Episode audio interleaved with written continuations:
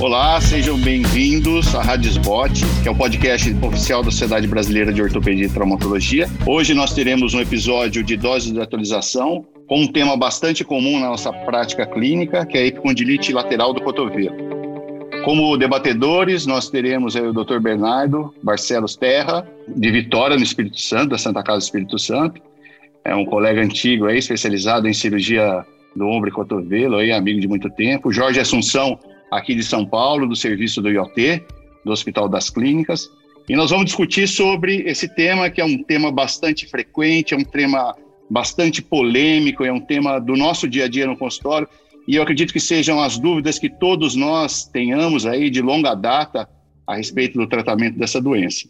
Então, vamos começar aí perguntando para os nossos convidados aí a respeito de como se fazer o diagnóstico, o que se fazer em relação aos exames de imagem, como, como vocês abordam o paciente com essa queixa inicial, que é uma coisa bastante frequente no nosso meio.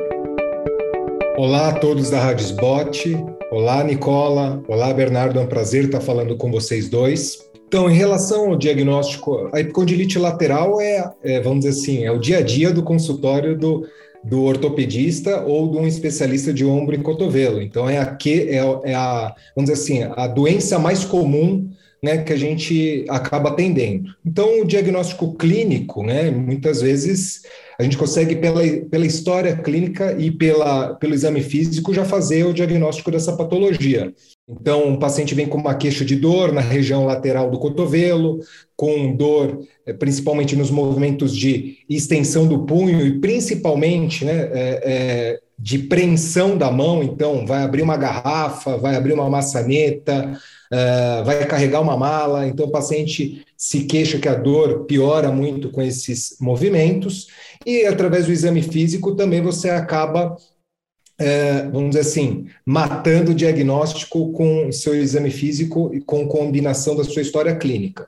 Eu, na minha prática clínica, quando o paciente tem uma história bem típica, um exame físico bem típico, uh, eu solicito uma radiografia mais uma ultrassonografia para confirmar o diagnóstico. Eu acho que a combinação desses dois exames, você pode excluir outros diagnósticos diferenciais e consegue confirmar o seu diagnóstico. E eu acho que aí por todo o Brasil, todo mundo deve ter um radiologista, a gente sabe, é, radiologista de confiança. Nós sabemos que o ultrassom é um exame de, é, examinador dependente, mas em boas mãos tem uma, uma ótima acurácia diagnóstica. Somente para casos atípicos, né, com localização atípica da dor, ou para casos onde já foi feito um tratamento prévio, não teve sucesso, e eu estou pensando em algo diferente ou algo a mais, daí eu solicito a ressonância magnética. Bernardo, você tem a mesma opinião também? A gente tem sempre aquela dúvida. É, existe quais seriam os diagnósticos diferenciais ou alguma coisa que você pode ver com mais frequência ou alguma coisa que a gente precisa chamar a atenção do pessoal para poder investigar melhor se isso é comum, se você usa o mesmo tipo de screening em termos de imagem. Fala aí para gente o que você acha. Olá, Nicola. Olá, Jorge. Olá a todos que nos ouvem aqui. É um prazer estar aqui com vocês. É, dividindo aí esse podcast da, da SBOT com um tema tão é, relevante e comum na nossa prática, né, no nosso dia a dia. Como o Jorge já fez um é, bom resumo aí da, da introdução, é, eu costumo é, é, dizer também que a epicondilite não é um processo de inflamação, né? Se a gente for ter uma análise do ponto de vista histológico, a gente tem muito poucos marcadores inflamatórios nesse tecido, né? A gente sabe que é mais uma displasia, né, angiofibroblastica, né, onde ocorre aquela aquela displasia dos tenócitos ali com, com desarranjo das fibras do colágeno. É, eu acho que o exame físico por si só e a história clínica do paciente já falam muito para a gente, né? Para a gente pensar. Sem dúvida, aí, é, a epicondilite é um dos diagnósticos mais comuns na nossa prática, ela não é um diagnóstico de exceção, mas é, a gente tem que lembrar dos diagnósticos diferenciais, como você mesmo falou, e aqui eu destaco alguns, né? Seria as, é, as síndromes compressivas neu neurológicas da região do cotovelo, principalmente a síndrome do interósseo posterior. A gente não pode esquecer também das plicas é, sinoviais da região lateral do cotovelo. as osteocondrites aí da região do capítulo e até mesmo as microinstabilidades né, é, do cotovelo.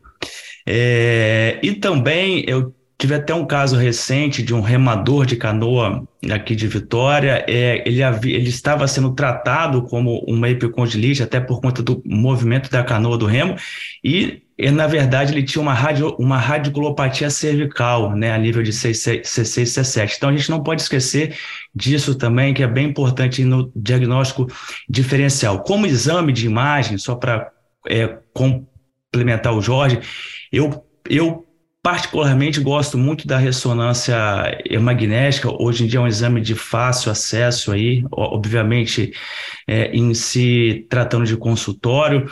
E eu acho que a ressonância também ela serve para afastar esses outros diagnósticos um pouco diferenciais aí também, tá? Mas com certeza a radiografia e o ultrassom é, é, é na mão de uma pessoa que sabe fazer ajuda, nos ajuda muito nesse diagnóstico. Jorge, a gente já tem é, forma como avaliar clinicamente. Como é que você é, inicia o tratamento, as orientações gerais para esse paciente, as orientações a respeito do curso da doença? Como que é a forma inicial que se aborda um paciente com epicondilite lateral do cotovelo? Bem, Nicola, você falou uma coisa super importante, né? Então, boa parte do tratamento do paciente é a orientação que a gente vai dar para ele, né? Então, primeiro, dizer que é uma doença, de certo modo, considerada até por alguns autolimitada, né? Então, ela então tem uma cura, é, ela é benigna e, e, com um tratamento simples você vai conseguir, com medidas simples, possivelmente você pode é, trazer a cura dos sintomas do, do paciente. Uh, então, você vai orientar sobre é, tentar que o paciente evite né, fatores predisponentes né, da, da dor dele, então você vai, se está correlacionado com o trabalho, ver para ele melhorar a ergonomia da estação de trabalho dele, se está correlacionado ao esporte, aí é um outro capítulo à parte que depois acho que a gente pode entrar mais a fundo, orientações em relação à atividade esportiva, o que, que a gente pode mudar em relação a isso, para a gente tentar evitar que os sintomas piorem ou agravem. E, e, além das as orientações, eu normalmente eu passo e eu acho que é, é, e os pacientes referem que tem uma melhora absurda, que é utilização de, uma, de um corticoide por via intramuscular, né, dose única, você consegue, apesar de não ser um processo inflamatório, é engraçado como os sintomas dos pacientes melhoram muito com, com corticoide intramuscular, e encaminho os pacientes, é, é, oriento também a utilização de gelo uh, e outras medidas físicas, e encaminho o paciente para o tratamento fisioterápico porque a gente sabe, como bem o Bernardo falou, isso é, é um processo degenerativo, onde o processo de destruição tecidual está suplantando o processo de reparação tecidual. Então, você precisa ali, com estímulos de alongamento e fortalecimento da musculatura ao redor, tentar com que esse processo reparativo suple, é, su, é, seja maior do que o processo destrutivo e, consequentemente, você vai ter a cura desse processo aí, dessa tendinose angiofibroblástica do paciente. Bernardo, é óbvio que a gente pode pegar um doente nas mais variadas fases aí, numa fase aguda, numa fase subaguda, ou mesmo numa fase crônica. Eu acho que é importante para nós ortopedistas entendermos como é que funciona o curso dessa doença. Quanto tempo isso aproximadamente pode levar? Que forma que a gente deve orientar o paciente, sendo uma doença autolimitada? Quanto tempo é, essa doença pode transcorrer ou esse tipo de incômodo o paciente pode ter? Eu queria saber que forma que você costuma orientar seus pacientes em relação a isso. Nicola, esse é um ponto bem importante também. É, como o Jorge falou, a epicondilite lateral em si é uma condição autolimitada, né? Mas se você for é, pesquisar na literatura, tem casos aí de autores que falam de um ano, de um ano e meio para se curar, né? É, então, assim, de uma forma geral, quando eu estou com um doente que ele me procura, é, eu tento ver se é uma epicondilite mais aguda, né, e, e, com início aí dentro de três semanas, ou se é um caso mais crônico, se ele já teve essa dor antes, né até para é, é, delimitar um pouco das medidas a serem feitas. Sendo um caso clássico agudo, né, que é o que a gente costuma ver muitas vezes no consultório, eu acho que, é, além de orientar o paciente né, da, da, da condição dele, é, explicar né, que isso envolve não só as medidas locais né, é, de sintomáticos, mas também uma mudança, muitas vezes, no dia a dia dele, na questão ergonômica, do trabalho, ou até mesmo da atividade esportiva, é, eu costumo entrar aí com sintomáticos, tá? Eu gosto muito aí da, de, de alguns cremes, é, alguns cremes alguns cremes tópicos, né, com ação anti-inflamatória, ex existem até alguns fitoterápicos, né? É, quando faço, eu faço muito pouca infiltração. Quando faço, faço ao máximo uma ou duas. Prefiro ser feito local, é, a intramuscular. Então, eu faço mesmo com dipropianato, dipropianato de beta metazona, né? É, faço junto com anestésico local, mas a gente sabe aí que tem vários estudos é, mostrando que a médio e longo prazo isso não tem um efeito benéfico. Então, a recomendação para o uso de corticóide hoje na epicondilite é, lateral não é forte, não se sustenta. Inclusive, tem um estudo recente da Academia americana de 2022, se não me engano, onde foi feita uma pesquisa com mais de 80 mil pacientes com epicondilites, tá? De, desses 80 mil, 16 mil haviam recebido a infiltração de corticoide e o interessante é que foi um estudo que foi com, que iniciou em 2010 e terminou em 2017 e mostrou que no final aí dos anos do estudo, é, o uso do corticoide havia diminuído bastante, ou seja, as pessoas hoje em dia, por conta dos estudos mais atuais e robustos, eles têm usado menos corticoide como infiltração tá? Então, talvez hoje em dia, assim, o que é recomendado e é o que eu uso também na prática, realmente é a reabilitação adequada, com exercícios excêntricos, como para toda tendinopatia, os exercícios excêntricos têm uma importância grande, né?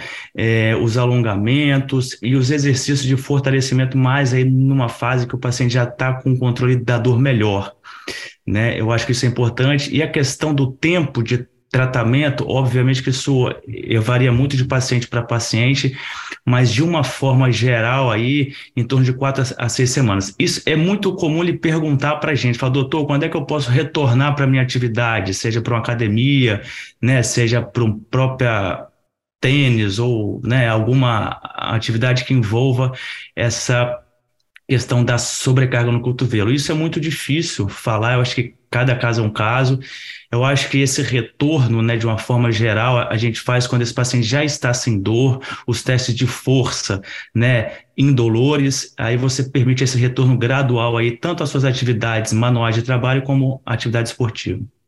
Jorge, tem um, um aspecto aí que é uma coisa que sempre me deixou inquieto, desde que eu fiz residência em ortopedia, é a respeito do tratamento da epicondilite. Né? A gente busca ler no, no, nos artigos ou mesmo nos livros, textos clássicos aí para tentar achar uma direção para um tratamento melhor. Então, eu gostaria de saber qual que é a sua visão hoje, do ponto de vista de evidência clínica, a forma que nós podemos utilizar da literatura para tratar melhor o nosso doente. A gente tem alguma evidência, algum tipo de evidência, algum tratamento é melhor do que o outro? E gostaria da sua opinião a respeito. Nicola, primeiro eu só queria fazer um, um, um adendo é, em relação à questão anterior, porque quando, quando eu falei corticoide, é intramuscular que eu uso. Eu também é, concordo com relação ao Bernardo que as infiltrações com corticoide devem ser utilizadas com parcimônia principalmente porque a literatura mostra que elas têm um efeito benéfico a curto prazo, mas a médio e longo prazo não fazem diferença. Inclusive, o paciente pode ter uma dor rebote que acabe sendo pior do que a dor inicial que ele estava anteriormente, tá? E em relação agora à sua pergunta atual, da, da, das evidências científicas, é muito difícil a gente achar estudos de, bom quali, de boa qualidade em relação à epicondilite lateral Talvez porque seja uma doença eminentemente clínica, de tratamento clínico, e, e os ortopedistas, todos nós adoramos operar, né? Então, patologias que são onde o tratamento cirúrgico é uma ferramenta adequada, despertam muito mais o interesse do que uma doença de tratamento clínico, então existe uma certa dificuldade na literatura em relação a isso. Uh, de achar se existe superioridade de algum tratamento em relação a outro.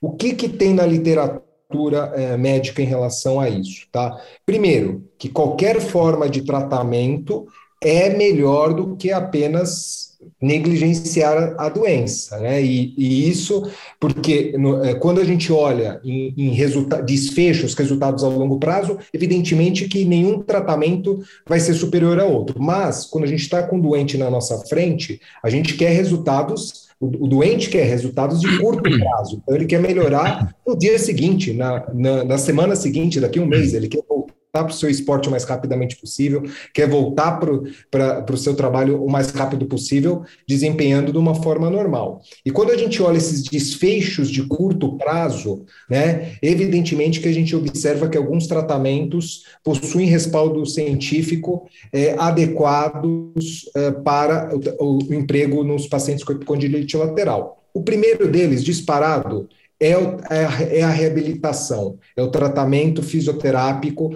com exercícios de fortalecimento excêntrico, mais alongamento. Isso vai trazer é, um benefício para os pacientes com epicondilite lateral. Em relação a infiltrações, aí uh, é, é, algo extremamente polêmico, porque a gente tem várias substâncias que podem ser infiltradas, etc existem evidências, vamos dizer assim, intermediárias em relação a infiltrações com ácido hialurônico no tratamento da epicondilite lateral. Em relação a corticoide, tem bons resultados a curto prazo, mas a médio e longo prazo não são tão bons assim. E em relação à utilização de infiltração com plasma rico em plaquetas, também existem é, informações conflitantes. Bernardo, eu queria aproveitar a sua expertise em medicina esportiva é, e perguntar para você, do ponto de vista é, de atividade física, é, do ponto de vista é, do esporte, o que pode ser mudado do ponto de vista mecânico? Uma queixa que a gente tem escutado com muita frequência é essa história agora do beach tênis. Todo mundo com beach tênis acaba desenvolvendo um quadro semelhante. Aí, o que, que a gente pode orientar para os nossos pacientes em geral aí na prática esportiva? Nicola, é, sabe que o beach tennis é uma febre, né? Não só em cidade litorânea com praia como Vitória, mas em São Paulo aí as pessoas têm construído quadros de beach tennis, né? É, em cada cada espaço às vezes de um clube. Então assim, realmente é, a gente sabe que a atividade esportiva e a atividade manual ela tem um papel crucial na gênese aí dessas epicondilites, né? É, não adianta a gente ficar tratando apenas os sintomas, seja com a reabilitação, com as medicações, se a gente não atuar na causa, isso como toda e qualquer doença, né? Principalmente as é, lesões crônicas aí de sobrecarga. É, de uma maneira geral, a gente sabe que a epicondilite, né, até conhecida como do tenista, ela é muito comum no atleta do tênis, né? Mas não é só no tênis que ela acontece. De uma forma geral, atividade às vezes como esses arremessos superiores e o beach tênis aqui eu enquadro, né? É, muitas vezes é, o golpe principal implicado com o desenvolvimento dessa sobrecarga na região lateral do cotovelo realmente é o backhand, que tem também no, no, no beach tênis. Então, é, o que a gente costuma é, orientar, com base até em estudos biomecânicos que comprovam isso daí, é sempre tentar se antecipar para a bola, né? É, às vezes, quando você chega muito atrasado, às vezes, num backhand, é, obviamente que ser feito ele com duas mãos no tênis, é, isso, é, isso é crucial, mas no beach tênis a gente não tem esse backhand com as duas mãos, a gente vai com uma mão só e o ideal que eu sempre falo é, é, é você antecipar para a bola, sempre é pegar é, essa bola à frente do corpo para que é, você não dobre esse cotovelo e acaba compensando muito isso no punho, né? Na é, é, é munheca ali. E aí você acaba tendo uma sobrecarga muito grande na região lateral do cotovelo, né? Isso aí da questão do backhand. No tênis também, a gente sabe também que essa, essa, essa questão de chegar, às vezes, é, um pouco atrasado na bola, você gera essa sobrecarga também no cotovelo, então isso é importante também no tênis. Às vezes é, é, é, você tem que ter mais perna do que braço num esporte como o tênis, né? É, a questão também da empunhadura, e aí a gente entra aqui, se for entrar aqui na questão do tênis, a gente é. tem uma série de detalhes aqui que a gente fala, né? Tanto da empunhadura, da tensão das cordas, da distribuição do peso da raquete. E, e, a gente sabe também que no, no tenista profissional a epicondilite mais comum não é a lateral, é a medial, entendeu? Então, no tenista profissional, eles muito raramente são acometidos com a epicondilite lateral porque eles executam o, o gesto muito bem feito. Aí acaba sendo uma epicondilite medial muitas vezes mais ligado com a empunhadura mais virada, aquela western ou a full western, né, que dá mais a epicondilite medial por ter uma sobrecarga na região medial. A academia também, é, quando a gente orienta essas pessoas que têm essa epicondilite, é principalmente nas elevações laterais, que são os exercícios para o ombro, quando você levanta esse halter, né, de uma forma que você fleche o cotovelo, isso gera uma sobrecarga também na região lateral do cotovelo, então de maneira geral, na, é, nesses pacientes, eu oriento fazer as elevações laterais na máquina, né? Existem máquinas específicas para isso, não com alter solto, alter livre. Isso ajuda bastante também, entendeu? Mas a correção do gesto esportivo, é, que envolve tanto o, o movimento e, o, e, o, e, os, e os aparelhos, né? No caso, o, a, a raquete, isso é de fundamental importância, viu, Nicola? Porque senão você acaba tratando isso daí é como é, enxugar gelo se você não atuar na causa. Ótimo. É, nós não temos muito tempo, mas assim, eu acho que o último assunto primordial que a gente falta discutir é, por exemplo, quando indicar o tratamento cirúrgico e o que fazer em um paciente com epicondilite. Queria a opinião de vocês dois. Jorge. Olha, eu indico o tratamento cirúrgico é, quando pelo menos o paciente tenha feito né, e, e, executado o tratamento não cirúrgico de modo adequado aí por quatro a seis meses. Uh, acho que se o paciente fez né, um, um tratamento clínico adequado, seguiu as orientações, fez o tratamento fisioterápico, você lançou mão de, é que a gente não teve tempo aqui de discutir, mas outras formas de tratamento alternativas que a gente tem para o tratamento da epicondilite lateral, e você não consegue o êxito nesse tratamento, eu acho que daí está bem justificado a indicação do tratamento cirúrgico, e aí a gente vai entrar numa outra discussão esse ar, acho que não vai, não vai caber aqui, é, caberia até um podcast específico sobre tratamento cirúrgico da epicondilite, mas aí tem cirurgiões que preferem a via aberta, outros por via artroscópica, tem um tratamento minimamente invasivo, também ganhando força, Uh, fora aqui do, do país, né, com tenotomias praticamente percutâneas ou guiadas por ultrassonografia. Então, é, eu acho que cada cirurgião tem sua preferência. A literatura também não mostra muita diferença entre o aberto e o artroscópico, não. A sua, Jorge, o que, que você usa? O que, que você costuma fazer? Eu, eu, faço, eu faço tratamento cirúrgico, ao menos que o paciente, antes de operar, eu, eu realizo para os pacientes ressonância, eh, uma ressonância magnética, eu acho que tem que fazer para esses casos, como eu disse anteriormente, para casos onde não está tendo uma boa evolução, eu uso a ressonância magnética. Se não tiver outro fator ali predisponente também para o paciente ter dor no cotovelo, igual uma plica, um corpo livre, uma osteocondrite, alguma coisa onde o tratamento, o, o tratamento artroscópico vai nos auxiliar muito no, né, no tratamento dessas patologias concomitantes, eu faço o tratamento cirúrgico aberto. Eu acho que é, é, é uma doença extra-articular, então é, facilmente você consegue resolver o problema dos pacientes com o tratamento aberto. É, Bernardo, que, que, qual a sua técnica cirúrgica? Quando você indica? Qual é a sua preferência? É, Nicola, aqui assim, deixa bem claro que o tratamento da epicondilite é lateral, ele é, ele é conservador, não cirúrgico, né? É, é, quando você trata de forma cirúrgica é um caso de exceção, né? É, na falha, né? Naqueles casos refratários ao tratamento clínico, principalmente com a reabilitação. Então, assim, você normalmente espera aí quatro a seis meses de eh, tratamento, né, feito de forma adequada, porque às vezes também, se você eh, for ver, o doente pode ter seis, seis meses de sintoma, mas não tratou de forma adequada, correta. Então, o tempo é mais uma questão aí, é mais um, um item para ser usado, mas eu acho que você tem que entender muito bem o tipo de tratamento que o paciente fez antes de indicar a cirurgia, né? É, eu também peço a ressonância para programar e eventualmente para ver lesões associadas. Às vezes a gente vê também na ressonância, a gente é assim diferentes graus, né, de epicondilite lateral. Existe até uma classificação para isso com base na desinserção ali dos extensores, né? Tem casos assim de 2, 4, 7 milímetros que pode é, desinserir. Então, realmente esses casos, eu acho que o tratamento apenas é, conservador, ele, ele acaba não tendo tanto efeito, nesse caso mais crônico, onde há essa desinserção ali do, da massa extensora.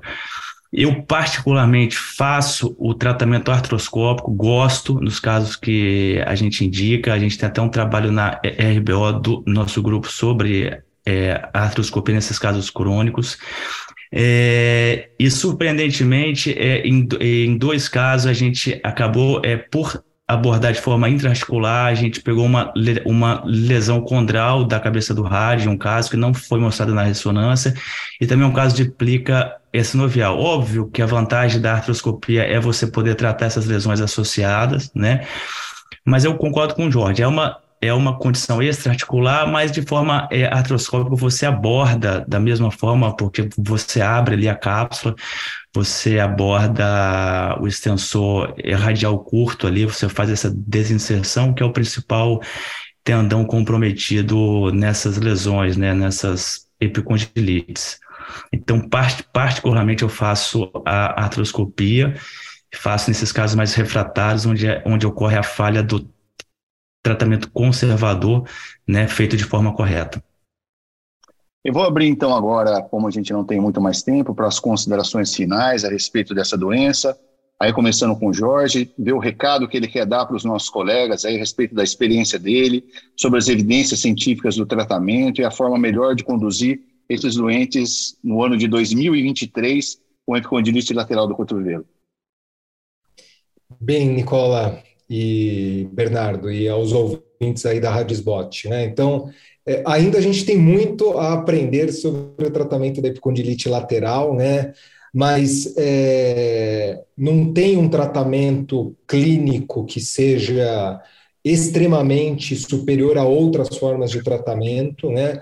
mas eu, é, como sendo uma afecção benigna, né, e, e, vamos dizer assim, onde o tratamento, e até por alguns dita como autolimitada, eu, eu, eu digo para todos, né, que para os outros colegas aí, é, ortopedistas e cirurgiões de ombro e cotovelo, sempre pensem em, em tratamentos mais simples, mais baratos e que sejam menos desconfortáveis para o paciente, que eles provavelmente serão eficazes e, e, e você vai conseguir resolver o, o, a, o problema daquele paciente. Então, é, o tratamento fisioterápico né, é, e, e as orientações, eu acho que, vamos dizer assim, é a célula principal do tratamento dos pacientes com epicondilite lateral e tem que ter muita parcimônia na indicação do tratamento cirúrgico, mas é, e e, mas quando bem indicado também o tratamento cirúrgico, a gente consegue excelentes resultados com esses, com esses tipos de paciente. Bernardo, a sua visão aí, talvez é, pensando mais no atleta, que recado que você podia dar para a gente, como a gente deve orientar esse perfil de paciente? Como o Jorge ele ressaltou bem, é, a epicondilite é uma condição benigna, né? É, eu acho que o tratamento ele tem que ser individualizado, customizado, entender é, a dinâmica desse paciente, o dia a dia dele, seja na atividade do trabalho ou na atividade esportiva, né? É, com relação aos procedimentos aí que podem ser feitos, principalmente as infiltrações, que a gente não entrou no mérito, né, da proloterapia, ácido hialurônico, PRP, sangue autólogo e corticoide, menos é mais para mim, tá? É, eu não faço é, praticamente nenhuma dessas, desses métodos de infiltração. Quando faz, faz em casos de exceção o corticoide, tá? Mas tem essa questão de médio e longo prazo ser é, de não ser benéfico. É, é, muito importante que se corrija né, essa causa dessa epicondilite, e aí no atleta isso tem que ser individualizado mais uma vez, né? Isso envolve muitas vezes o treinador, é, você às vezes se filmar numa, num treino de tênis ou de beach tênis, né, para entender o gesto esportivo mais adequado, né, para tentar ter essa correção de um gesto inadequado e o tratamento conservador com a reabilitação bem feita é a chance de sucesso é muito grande. E o tratamento cirúrgico é de exceção. Tá, Nicola? Então esse que é o que é o recado, né? E com relação às evidências, só para concluir, o Jorge disse bem, é, a gente ainda tem muitos estudos conflitantes né, é, com relação à metodologia, ao desfecho. Então, isso tudo tem que ser levado em consideração quando a gente avalia um estudo, né? É, mas sem dúvida, hoje, com relação a, a essas aplicações aí, é, eu acho que aqui cabe frisar que o tratamento ele deve ser o menos agressivo possível nesses casos. Ótimo, eu queria agradecer vocês dois, foi espetacular. Muito obrigado aí por tudo. E vocês acabaram de ouvir mais um episódio da Rádio Spot, que é o podcast oficial da Sociedade Brasileira de Ortopedia e Traumatologia. Todas essas edições estão disponíveis no site www.sbot.org.br e também nas principais plataformas de streaming. Nos vemos até o próximo episódio. Um abraço para vocês. Tchau.